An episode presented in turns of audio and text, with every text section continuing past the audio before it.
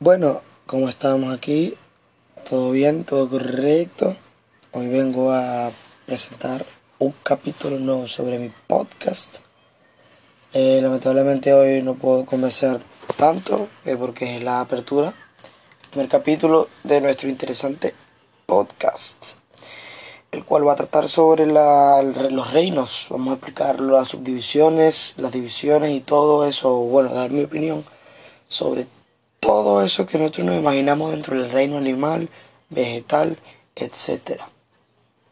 Les quiero explicar, primero que todo, que esto va a ser muy breve, van a ser 5 minutos nada más de podcast. No me puedo extender tanto porque no es la idea, la idea es que sea bastante corto la explicación. Y aún así, sin embargo, espero dar la mejor explicación posible. Bueno, en cuestión a, a mi gusto, a mí la verdad me llama muchísimo la atención este tema, es uno de mis temas preferidos.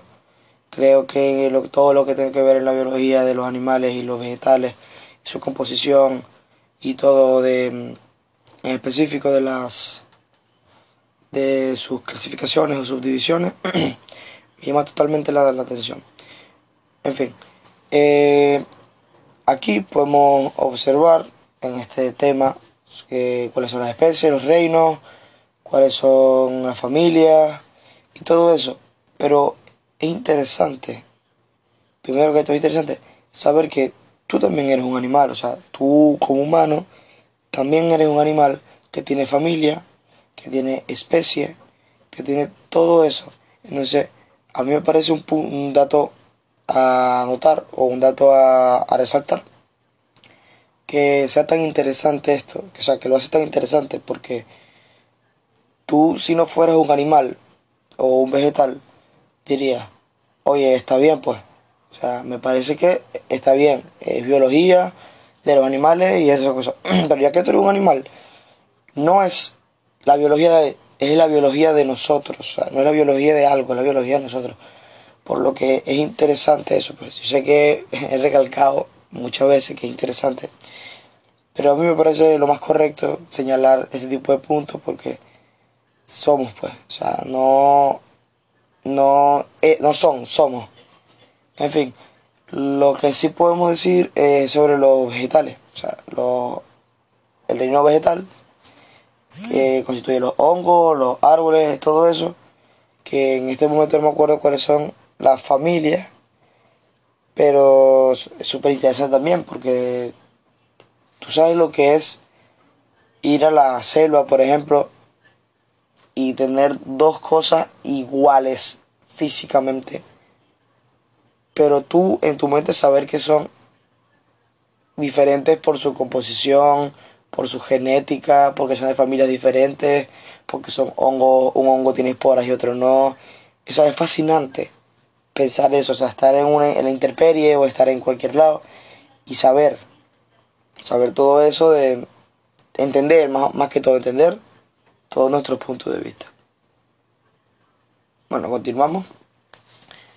Eh, por ejemplo, yo tengo dos perros en mi casa y en un ejemplo que ya vio mi profesora de biología, dice que los perros no se pueden aparear con un... Ah, se me olvidó un bueno en fin.